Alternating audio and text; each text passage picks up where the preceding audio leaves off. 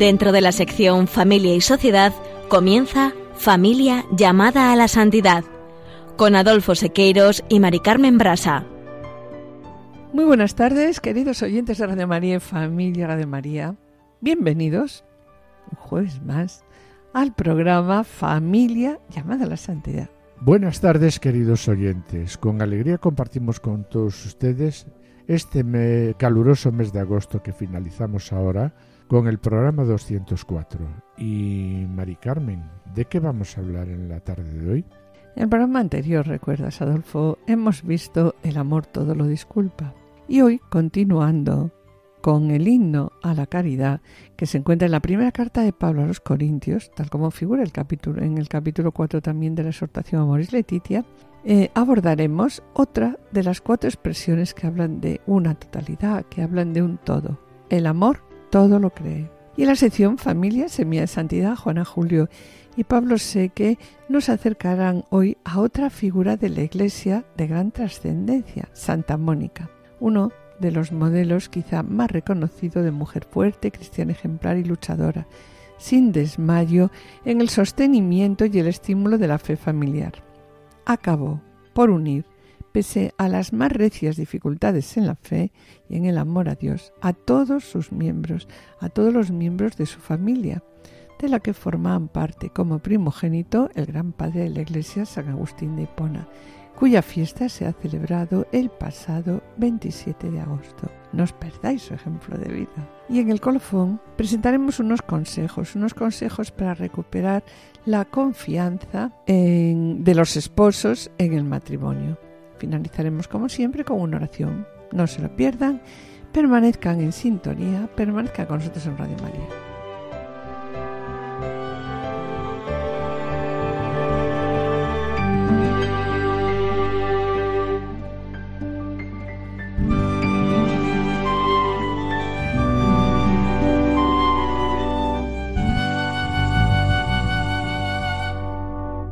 No seréis vosotros los que habléis, el Espíritu de vuestro Padre hablará por vosotros. Mándanos, Señor, tu sabiduría, para que nos asista en los trabajos. Bien, pues así con esta plegaria comenzamos el programa del día de hoy. En programas anteriores, y siguiendo el himno a la caridad que se encuentra en la primera carta de San Pablo a los Corintios, tal como figura en el capítulo 4 de la exhortación a Moris Leticia, hemos reflexionado, por un lado, sobre las cualidades positivas del amor, el amor es paciente, el amor es servicial. En los programas siguientes hemos visto pues, lo, que es lo que no es el amor. Pues bien, hoy continuamos con una de las cuatro expresiones que hablan de una totalidad, de un todo. El amor todo lo cree. La verdad es, Mari Carmen, que esta propuesta que nos hace Pablo sobre algunas de las características del amor verdadero y que tantas veces hemos comentado a lo largo de este curso, no son fáciles de vivir en el día a día de la vida matrimonial, porque partimos de la base que la caridad es una virtud. Y es la virtud principal, ¿no? Sí, Mari Carmen, y de ahí que ser paciente, servicial, no tener envidia, no ser arrogante, no buscar el propio interés, no enfadarnos, no llevar cuentas del mal, todo lo disculpa, todo lo soporta, Qué difícil es llevar adelante todo esto en el matrimonio y la familia. Por otro lado, este ideal de amor es el que atrae y al que desean llegar todos los matrimonios. Sí, y aunque, Adolfo, aunque la Moris Leticia dice que este amor se vive y se cultiva en medio de la vida, que comparten, que compartimos, no todos los días los esposos entre sí, el poder vivirlo en la vida matrimonial y familiar día a día sería imposible si no contáramos con la ayuda de la gracia, como se presenta en este himno, en que el amor se presenta como, pues como un camino por excelencia. En este sentido, el Papa, en este mismo apartado, dice, por eso es valioso detenerse a precisar el sentido de las expresiones de este texto, para intentar una aplicación concreta o para concreta para cada familia Hoy nos fijaremos en los apartados 114 y 115 de la Moris Leticia. Pues sí, Adolfo, en el apartado 114, la Moris Leticia nos dice, el amor todo lo cree. Y aclara, por el contexto no se debe entender fe en el sentido teológico, sino que aquí tenemos que entender el todo lo cree en el sentido corriente de confianza. No se trata solo de sospechar que el otro esté, nos esté mintiendo o engañando, sino que hablamos de una confianza básica. Esa confianza básica reconoce la luz encendida por Dios que se esconde detrás de la oscuridad o la brasa que todavía arde debajo de las cenizas. Esta confianza básica es necesaria mmm, para la entrega e indispensable en el amor conyugal. ¿Y qué es la entrega, Mari Carmen? Entregarse es dar. Es dar sin esperar nada a cambio. ¿Nada? ¿Nada? No, nada. Bueno, ya sé que este concepto de entrega pues no suena bien en estos momentos, no, porque implica negarse a uno mismo. Y la verdad es que eso cuesta. Pero si se consigue, pues ¿qué es? Pues Adolfo, ¿no? Una maravilla. La verdad es que en estos momentos no nos ayudan nada estos momentos. Hmm. Vivimos en un tiempo en el que se tiene alergia al compromiso. Nadie se hace cargo de nadie. En una sociedad donde nadie eh, está dispuesto pues a sufrir por, por otro, por los demás. Y esa es la maravilla del amor, cuando estás dispuesto a pasarlo mal por tu esposa, esposo. Pues en eso, en eso es en lo que se materializa la entrega, ¿no? Y si te das, en la vida matrimonial, en la vida familiar, si te das, lo haces con todas las consecuencias. Fijaros en el matrimonio, ¿no? Le regalas tu cuerpo, le regalas tu alma, tu carácter, tus virtudes, tus defectos, tus disgustos. Sí, eh, tu pasado, tu presente, tu futuro. Si pones toda tu existencia a sus pies. Cuando das el sí, te quedas indefenso ante el otro, en una suerte de desnude del alma. Te fías tanto de él o de ella, confías plenamente en él o en ella, y cierras los ojos. Sí, es, sí, eso es, eso es la entrega en el matrimonio. En lo que consiste. es sí. un salto al vacío, un gran acto de fe y de confianza en el otro, en la otra persona, pero con la ayuda de Dios. Sí, hagamos un paréntesis antes de seguir.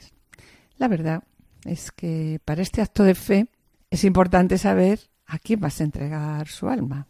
Y por eso es absolutamente imprescindible, como tantas veces decimos a los novios, haber elegido. Sí, libre y confiadamente, claro. Ya, bien, pero si es digno de confianza, pues a por todas. Y continuando con la confianza que es necesaria para la entrega, la Moris Leticia dice que esta misma confianza hace posible una relación de libertad. Pero, ojo, cuando hablamos de confianza, no debe ser controlar al otro. De ahí que la Moris Leticia avisa. No es necesario controlar al otro, seguir minuciosamente sus pasos, para evitar que escape de nuestros brazos. El amor confía, deja en libertad, renuncia a controlarlo todo, a poseer, a dominar. Sí, esta libertad que hace posible espacios de autonomía, apertura al mundo y nuevas experiencias, permite que la relación se enriquezca y no se convierta el matrimonio en un círculo cerrado, sin horizontes. Sí, ¿qué es necesario también en el matrimonio? Pues que cada uno por separado o juntos. Sí, con la ayuda mutua.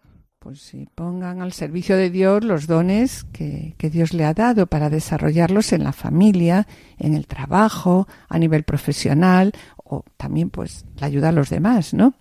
De ahí lo que acabas de comentar cuando la Moris Leticia dice, no es necesario controlar al, otro, seguir minuciosamente sus pasos para evitar que escape de nuestros brazos. Y aquí también dice, el amor confía, deja en libertad.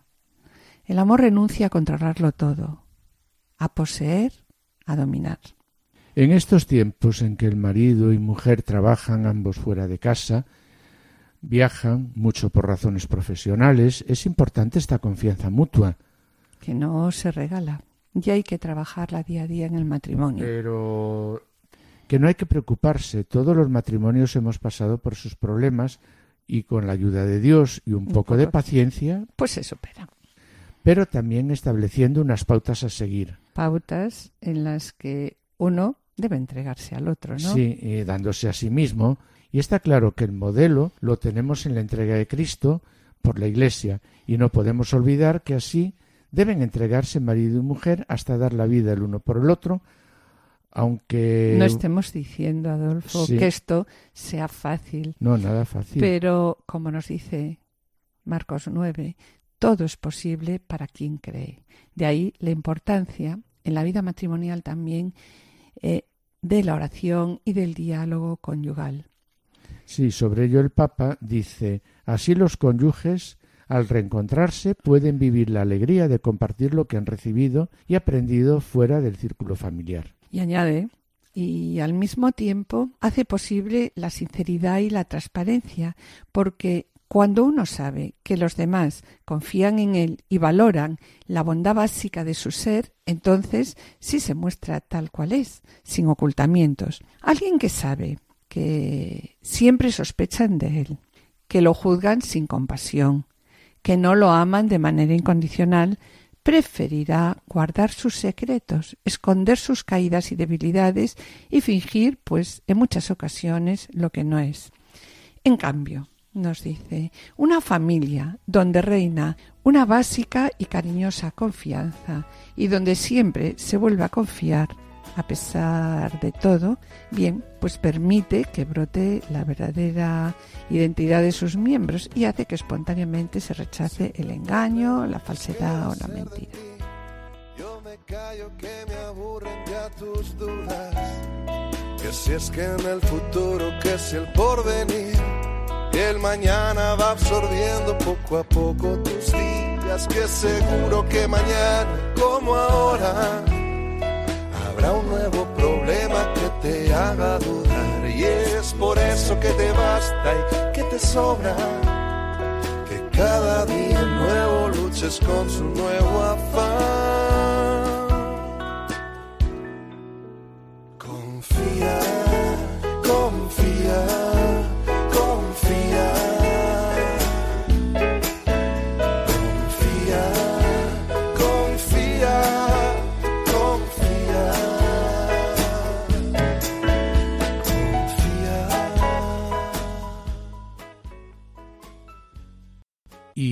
Continuando con el amor, cree todo, todo lo cree, vemos como, por ejemplo, los esposos con su amor mantienen su fidelidad viva. Para ellos, creerse es Amarse. amarse, sí. Los padres no tienen mejor refuerzo para su autoridad que el amor que muestran a sus hijos, y los hijos obtienen todo el crédito de sus padres, Según está claro, la sinceridad de su amor, ¿no? y no digamos los Sí. novios, que ponen toda la belleza de su amor y de sus declaraciones en la confianza mutua, que se exigen entre ellos para cumplir todas sus promesas. Pero la verdad, como ya comentamos, los tiempos, Adolfo, no nos ayudan y en estos momentos muchos matrimonios y familias se ven afectados por problemas, por, por- problemas de un control excesivo y falta de confianza. Pero la verdad que gracias a los sacramentos y a la práctica de la virtud, pues estos problemas pueden superarse, ¿no? y al hilo de cómo pueden superarse estos problemas, El doctor Fisibón habla sobre las causas modernas de los problemas de confianza, la distinción entre ser una persona fuerte y ser una persona controladora, y también nos habla de las virtudes particulares que proporciona pues ante todos estos problemas, ¿no? Comentaba que en estos momentos la situación actual nos lleva a una tendencia a dominar y a no confiar en los demás, especialmente no confiar en nuestro esposo o esposa, algo que da como resultado pues lo que comentábamos, ¿no? La necesidad de sí, una controlar necesidad todo. de controlar. Y hablando de personas controladoras, personas que no confían en su esposo o esposo, ¿cómo podemos saber si somos controladores y cuáles pueden ser las características de una persona controladora? Sí, pues según el doctor Fisibón, la peor debilidad de carácter en una persona que cae en la tendencia a controlar, y la verdad, Adolfo, es que todos nosotros, sin darnos cuenta, podemos caer en alguna ocasión. Y yo creo también que sin darnos cuenta, pues todos nosotros hemos tratado de controlar a nuestros hijos Claro, y claro. también, ¿no? Y controlarnos el uno al otro. Y esta debilidad de carácter en una persona que cae en la tendencia a controlar es tratar a su esposo o esposa, que es un gran don de Dios, como con falta de respeto. La persona controladora se vuelve hacia sí misma de tal forma que no puede ver, No, no, No puede ver la la bondad bondad. de su esposo o esposa. sí, Eh, la otra gran debilidad también es dejarse llevar con rapidez y por la cólera. Los esposos y familiares controladores son también irritables y suelen estar tristes porque, de hecho, no es posible controlar a nadie. dado que todos tenemos una dignidad, ¿no? Sí, sí, un vigor como hijos. de Dios. de. Finalmente, estas tendencias controladoras dañan, dañan la entrega sana y cariñosa en el matrimonio, Sí, refuerzan el egoísmo. que, ¿no? que es una de las principales causas de los comportamientos controladores. Sí, y sobre el daño, ¿qué daño pueden causar los esposos o familiares controladores? Los daños son grandes porque los comportamientos controladores dañan la entrega matrimonial de la que hemos hablado hace un momentito. La verdad es que la falta de respeto que comentas lleva al otro, esposo o esposa, a sentirse como, pues a sentirse triste, enfadado, desconfiado E inseguro. Sí, claro. Y a no ser que este problema se trate de modo adecuado y correcto, puede desarrollar en el matrimonio pues graves conflictos. Sí, Mari Carmen, se puede caer en la depresión, problemas de ansiedad, abusos graves, infidelidad. Sí, finalmente puede terminar incluso con la separación o el divorcio. De todas maneras, Mari Carmen, en la sociedad eh, actual que exige a la gente que controle y domine tantos aspectos de sus vidas, como es el control económico, de salud, de trabajo, de familia, pienso, una naturaleza controladora puede ser una ventaja, pero incluso una necesidad para sobrevivir, claro. Hmm, Pues mira, la confianza y el vigor son rasgos sanos en la personalidad, ¿no? Rasgos que nos permiten responder a, desa- a desafíos que se nos van a ir presentando poco a poco en el matrimonio y en la vida familiar. Sin embargo, también es necesario el crecimiento diario en las virtudes, de manera que un esposo, esposa, no pueden cruzar la línea porque tengan esas cualidades, porque tengan confianza y tengan vigor y convertirse así Está en que- claro, pues en un Sí. controlador. Ahí está, hay una línea, ¿no? Por tanto, las virtudes, y eso tenemos que tenerlo también muy claro, que son esenciales para equilibrar el don de la fortaleza, ¿cuáles son? Son la amabilidad, la humildad, la mansedumbre, el autocontrol y bueno, y la fe. Una de las metas del matrimonio, por lo tanto, es la fortaleza y la confianza, pero nunca el control. En la duda confía, en la incertidumbre confía, en lo malo, en la tristeza, en Dios que todo lo puede, confía. Confía. Sí, y aunque ya hemos comentado antes algo, ¿qué problemas se encuentran por detrás de una personalidad controladora?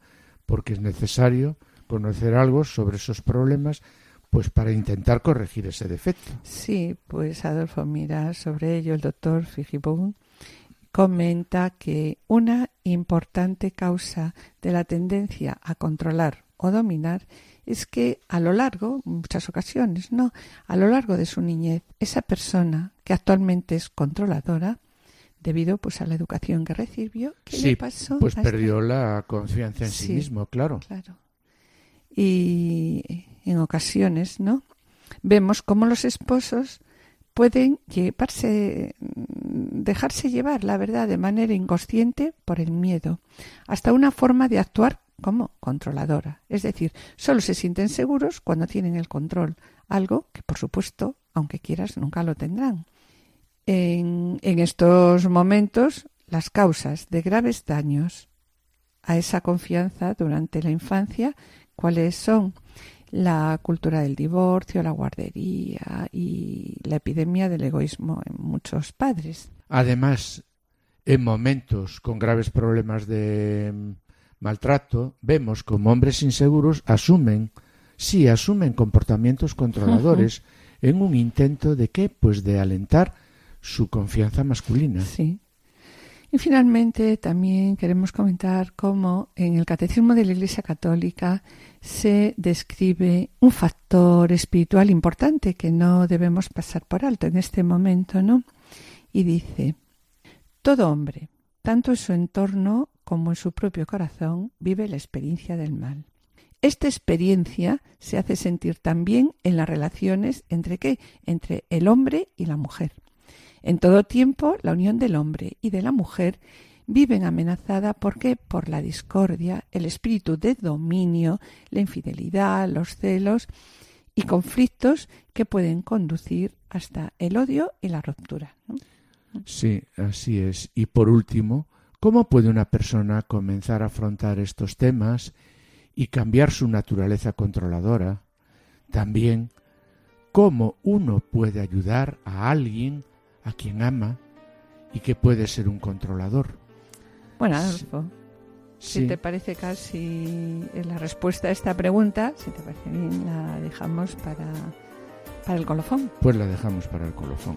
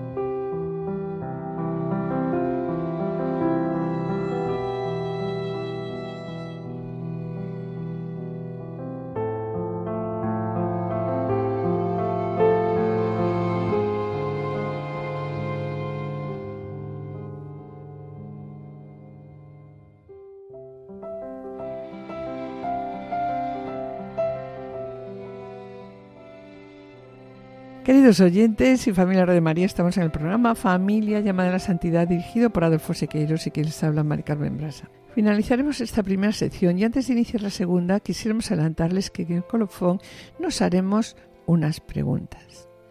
¿Cómo puede una persona comenzar a afrontar el tema y cambiar su naturaleza controladora? ¿Cómo puede alguien ayudar a otra persona o a una persona a la que se ama y que puede ser controlador. Y a continuación damos paso al espacio Familia Semilla de Santidad en el que nuestros colaboradores Juana, Julio y Pablo Seque nos acercarán hoy a otra figura de la Iglesia de gran trascendencia, Santa Mónica, cuya fiesta se ha celebrado el pasado 27 de agosto. No os perdáis su ejemplo de vida. Permaneced con nosotros, permaneced en Radio María.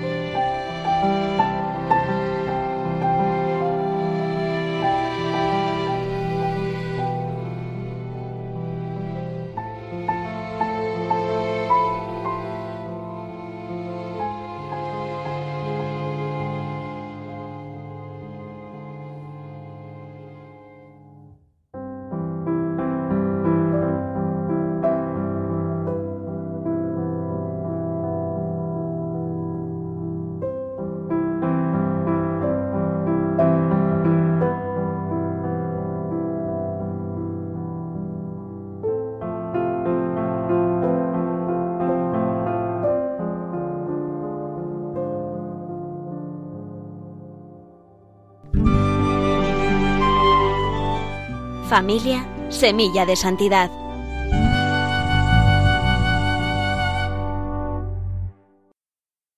Amigos de Radio María, hoy nuestro espacio quiere fijarse en uno de los modelos quizá más reconocidos de mujer fuerte, cristiana ejemplar y luchadora sin desmayo en el sostenimiento y el estímulo de la fe familiar que consideramos como uno de los más grandes regalos que Dios otorga a sus fieles. Nos referimos a Santa Mónica, cuya figura, con sacrificio y oración sin límite, acabó por unir, pese a las más recias dificultades, en la fe y en el amor a Dios, a todos los miembros de su familia, de la que formaba parte, como primogénito, el gran padre de la Iglesia, San Agustín de Hipona.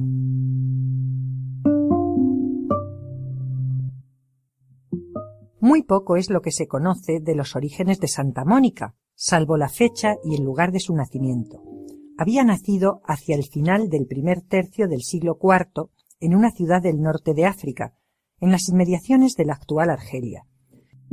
Siendo ya muchacha, y aunque la naturaleza de Mónica la impulsaba a la vida de oración y soledad, sus padres dispusieron su casamiento con un vecino de ascendencia pagana llamado Patricio y cuyo comportamiento como marido no contribuía precisamente en absoluto a la armonía conyugal.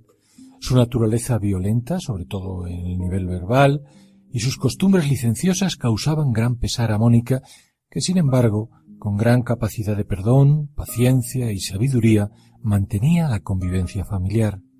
Lo resumía con estas palabras es que cuando mi esposo está de mal genio, yo me esfuerzo por estar de buen genio. Cuando él grita, yo me callo. Y como para pelear se necesitan dos y yo no acepto la pelea, pues no peleamos. A partir de ahí, su oración y su ejemplo, en el que no resultaba menor su amplia generosidad con los desamparados y sus sabios consejos a otras mujeres con dificultades en sus matrimonios, fueron templando el carácter de Patricio hasta conseguir finalmente su conversión y su bautismo. Muerto Patricio en la fe, su mayor preocupación pasó a ser el mayor de sus tres hijos, Agustín, quien por su extraordinaria inteligencia había recibido una formación intelectual esmerada, a la que sin embargo no acompañaban otras prendas personales, si ya de niño su carácter egoísta e indolente había hecho sufrir a su madre, fueron sobre todo las actitudes de Agustín en relación con la fe las que sumieron a Mónica muchas veces en el desconsuelo. Como cuando ya adolescente, una grave enfermedad le hizo recapacitar y optar por el bautismo, aparentemente, porque sin embargo lo postergó indefinidamente apenas recuperado.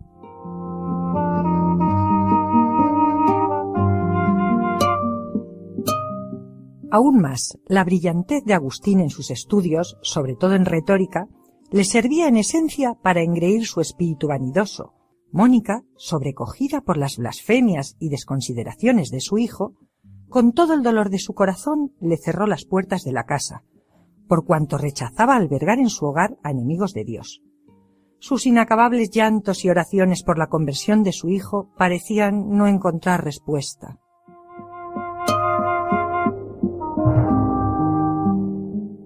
Sucedió entonces, sin embargo, que Mónica tuvo un sueño, sin duda inspirado, que cambió el rumbo de lo que parecía una ruptura definitiva. Mónica se encontraba en medio del bosque llorando la situación de su hijo, cuando se le acercó en sueños un personaje luminoso que le preguntó el motivo de su dolor.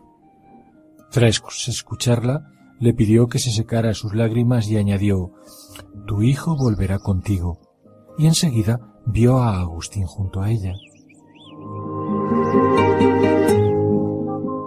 Le contó al muchacho el sueño tenido, y él dijo lleno de orgullo que eso significaba que su madre se iba a volver maniqueísta como él. Pero ella le respondió No, en el sueño no me dijeron que fuera a donde estuviera mi hijo, sino tu hijo volverá contigo.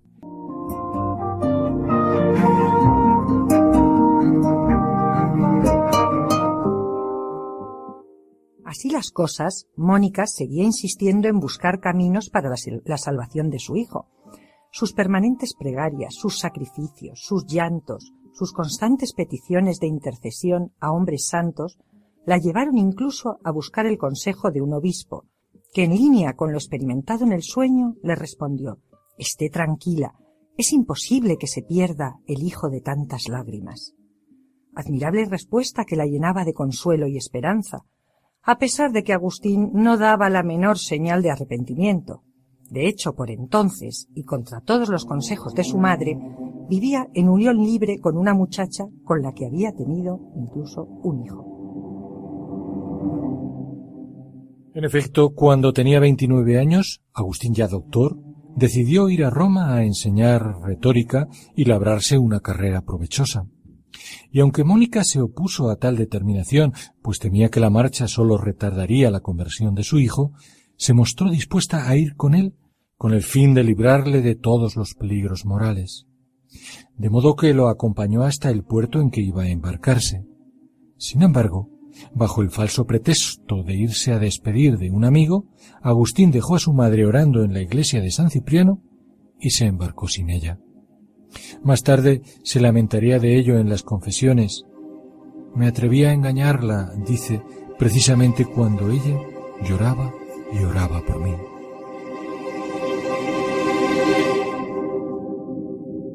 Muy entristecida por todo ello, Mónica, sin embargo, no desistió en su empeño y se embarcó hacia Roma en su busca.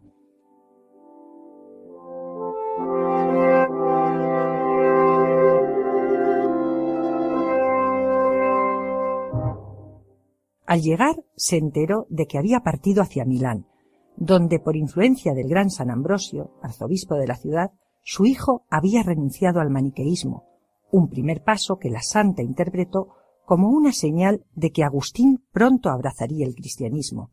Y así sucedería poco después. La enorme bondad y sabiduría de San Ambrosio, a quien escuchaba con cariño, empezaron a cambiar las ideas de Agustín, de modo que cierto día, estando en el jardín de la casa de un amigo, escuchó en su conciencia a modo de revelación, unas palabras turbadoras que serían definitivas para su conversión. La voz de un niño le pedía Toma y lee. Al tomar las cartas de San Pablo, las abrió al azar y leyó Mas vestíos del Señor Jesucristo y no hagáis caso de la carne en sus deseos. Inmediatamente, como indica Agustín en sus confesiones, sintió como un rayo de luz purísima entraba en su corazón y se disipaban todas sus dudas y tinieblas.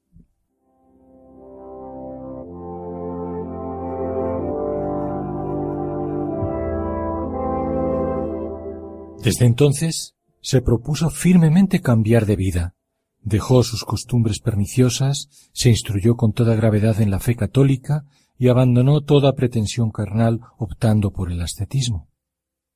Pocos meses después en la fiesta de la Pascua de Resurrección se hizo bautizar por San Ambrosio en presencia de su madre Mónica, que al fin veía cómo todas las lágrimas vertidas por su hijo lo habían conducido no a ella, sino al camino del Señor.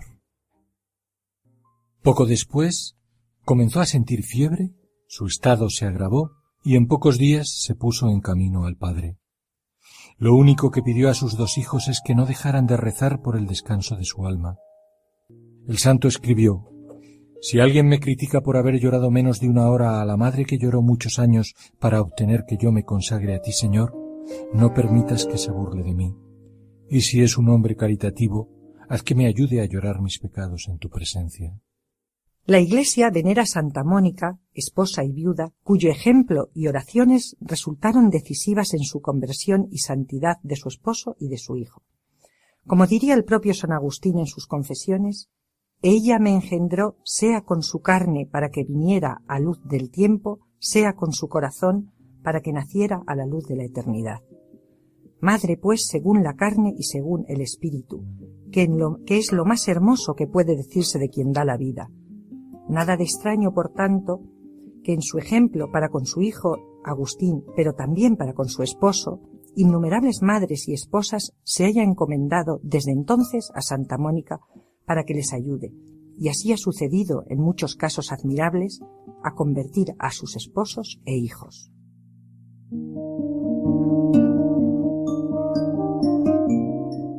En pocos casos, como en ella que es, y seguimos la oración canónica que la Iglesia le dedica, espejo de esposas, modelo de madres, consuelo de viudas, mujer admirable, a quien Dios infundió el espíritu de oración y concedió aquel don de lágrimas con que supo hacer violencia al Dios de las misericordias, para que se compadeciera de sus gemidos, escuchara sus plegarias y le concediera el fin de todos sus deseos, en pocos casos como en ella decimos, viene a cumplirse tan esclarecidamente la semilla de santidad que Dios hace fructificar en las familias que se sacrifican y oran con constancia por sus miembros.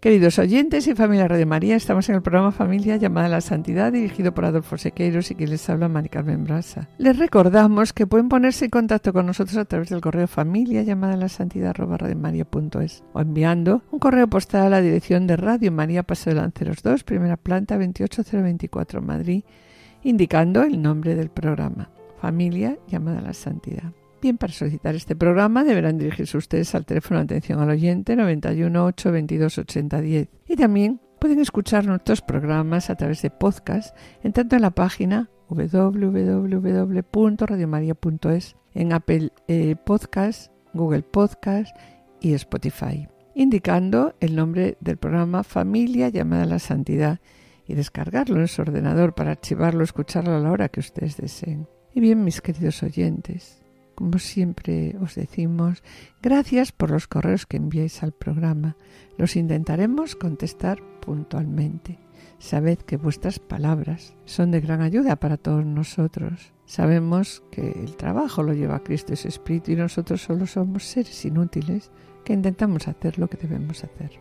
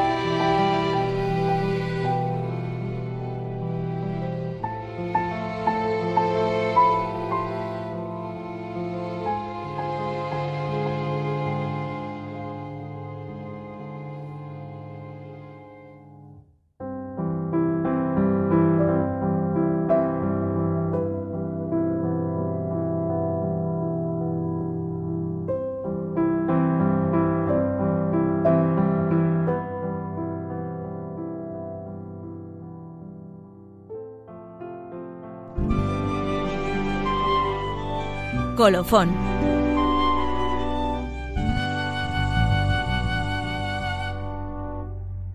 Después del ejemplo de vida de Santa Mónica, cuya fiesta hemos celebrado el pasado 27 de agosto, patrona de esposas, modelo de mujer y de madre, ¿cuántas lágrimas derramó por la conversión de su hijo? ¿Cuántas madres hoy derraman lágrimas para que los propios hijos regresen al Señor, regresen a una vida con Cristo? Pues bien, el Papa Francisco sobre ello nos dice, no perdáis la esperanza en la gracia de Dios. Y volvemos de nuevo, Adolfo. Sí, al himno a la caridad, que se encuentra en la primera carta de San Pablo a los Corintios y tal como figura en el capítulo 4 de la exhortación Amor y Leticia. El amor todo lo cree. No se trata sólo de no sospechar que el otro o la otra nos esté mintiendo, engañando, sino que hablamos de una confianza básica.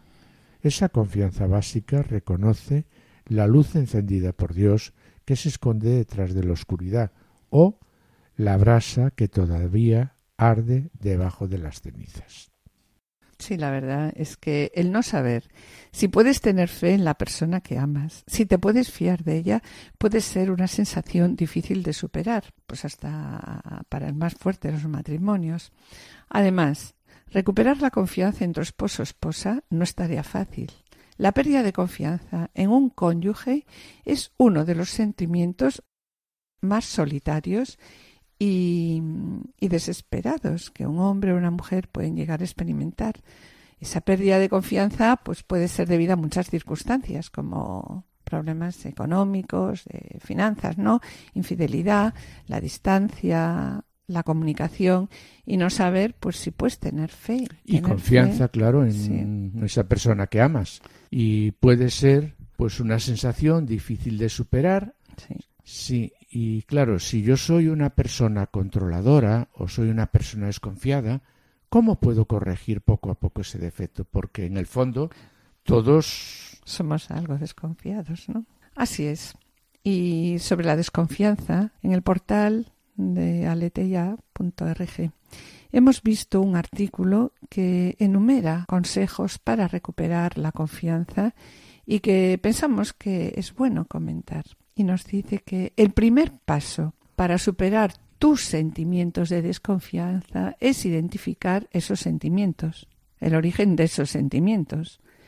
¿Cuál fue el origen de tus sentimientos para que esos sentimientos de desconfianza aparecieran? ¿Fue algo que tu esposo o esposa dijo o hizo? ¿O es algo que se originó dentro de ti mismo o durante la infancia o antes de casarte?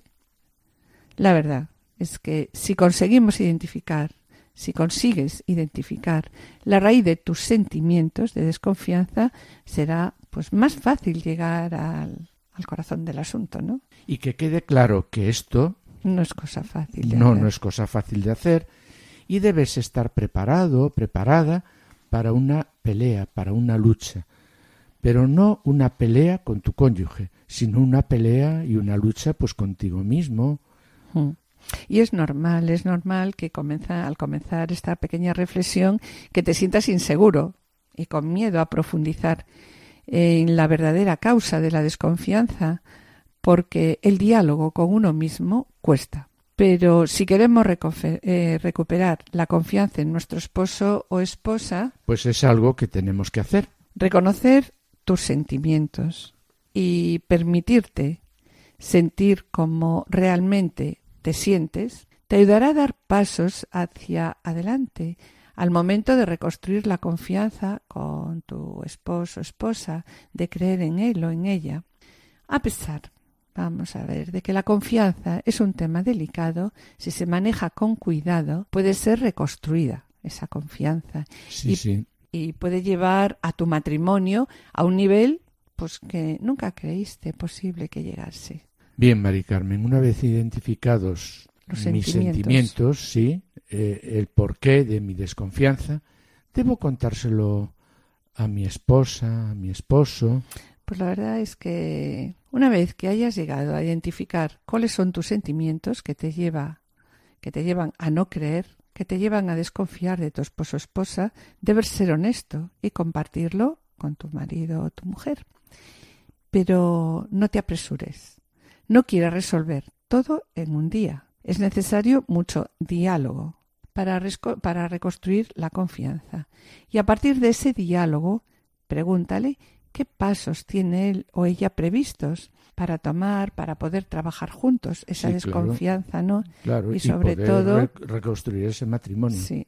Pero como acabas de comentar, eh, no te apresures en esa parte del proceso. Este es el momento en el que te vas a dar cuenta de lo importante que es escuchar con sinceridad, con humildad. Y sobre todo, que decimos tantas veces, mucha paciencia. Pero el diálogo también en muchas ocasiones no es fácil. De ahí que no tengas miedo a buscar ayuda externa y sobre todo, mm, más si el diálogo termina siempre en discusión y las cosas pues no están progresando como desearía casi fuera. en los centros de orientación familiar que hay en todas las diócesis, pues vas a encontrar personas especializadas que pueden ayudarte. Y en primer lugar también van a ayudar a acercarte a Dios y a partir de ahí, pues tú te vas a acercar a tu hermano. Y aquí es muy importante profundizar en las discusiones entre los dos y encontrar a alguien que nos pueda ayudar o les pueda ayudar a superar todos los obstáculos. Pero para conseguir, vamos a ver, para conseguir recuperar esta confianza, volver a creer en la persona que me ama y está a mi lado, debo ser completamente, en primer lugar, honesta conmigo mismo. Y también, claro, honesta eh, con, los demás también. Sí, no te desanimes en el camino. No estamos diciendo que sea fácil, pero sí queremos decir que es posible. Es posible, está claro, con la ayuda de Dios, ¿no? Sí, y de una serie de medios que tenemos a nuestro alcance y a los que podemos acudir. Y en ese diálogo de reconstrucción de la confianza de tu esposa, esposo, dile lo que necesitas de ella, de él. Pero. Pero eso no lo guardes para un mejor momento, ¿no? Sino que díselo ya. Sí, sí, díselo ya, díselo ya. Explícale qué emociones, y ayuda necesitas de él, de ella, para poder seguir creciendo. A la vez, pregúntale lo que podéis hacer para crecer y reconstruir vuestra relación de una manera conjunta. Sí, y algo muy importante, que no podemos tener miedo de admitir nuestros fallos y no debes avergonzarte de admitir que necesitas ayuda en cualquier área de tu vida. Y es mejor ser capaz de admitir y tratar las cosas a su tiempo que quedarse en silencio y, que crezca ese resentimiento dentro de nosotros. Eso es, no podemos resolver las cosas de un día para otro. Paciencia, con los demás, pero sobre todo con uno mismo. Y como decíamos antes, ¿no? Sí, pero no nos guardemos las cosas dentro. Sí. Recuperar la confianza no es un proceso que ocurre de la noche a la mañana, pero sí es muy importante que recordéis los pasos que vais dando y la situación en la que estabais antes de haber comenzado a reconstruir esa confianza en vuestro matrimonio. La vida matrimonial se va trabajando poco a poco, se va trabajando con pequeños pasos, pequeños detalles que la verdad van haciendo la vida más agradable en el matrimonio y en la familia. Sí, pequeños pasos tales como preparar la mesa del desayuno, llevar a lavar el coche o enviarle un correo electrónico, un mensaje, un día laboral diciendo estoy pensando en ti.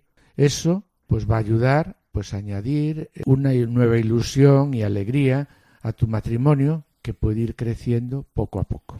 Sí, bueno, estamos alguna idea, ¿no? Que hemos escuchado recientemente a nuestro alrededor y que nos han parecido buenas. Por ejemplo, una madre nos contó que el Día del Padre regalaron a papá un bolígrafo con un mensaje de toda la familia para que en el trabajo, eh, porque ese padre viaja mucho, ¿no?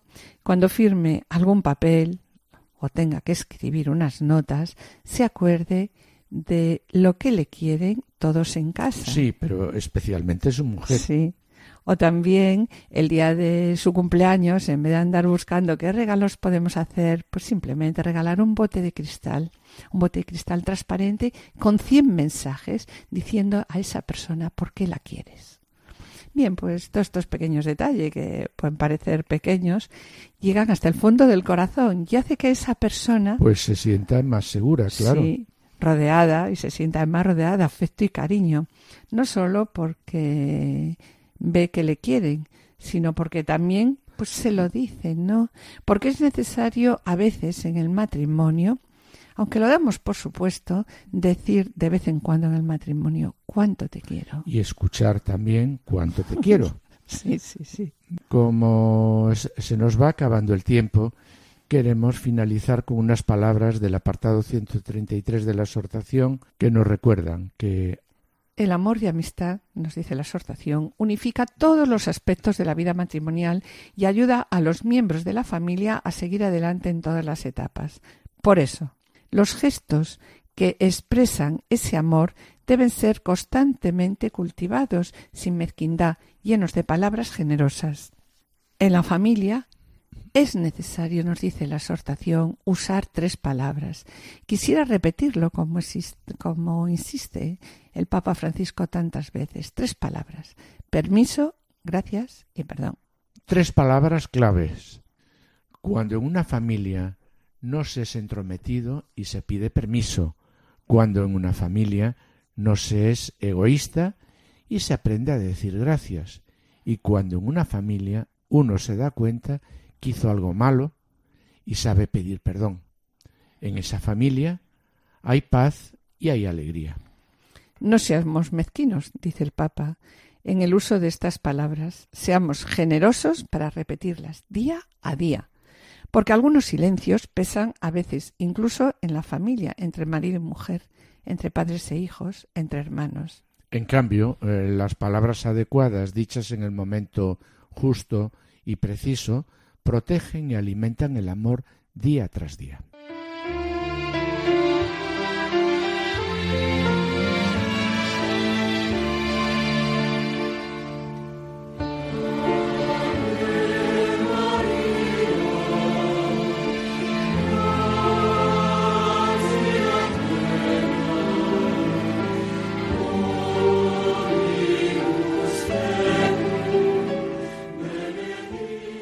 Y hoy pedimos ayuda a María, modelo de perfecta comunión con su divino Hijo. Que nos ayude a reconocer nuestros errores y a pedir perdón, a saber decir, perdona si no he dado gracias por tus atenciones, perdona si he dejado de creer en ti, perdona si he desconfiado de ti, perdona si nunca te digo te quiero, perdona si esta semana estuve muy silenciosa. Perdona si no te he escuchado. Perdona si me olvidé. Perdona, estaba enfadada y la tomé contigo. María, ayúdanos a decir muchos permiso, gracias y perdón durante todos los días. Y enséñanos a permanecer en Jesús, como los sarmientos de la viña, y a no separarnos nunca de tu amor. Amén.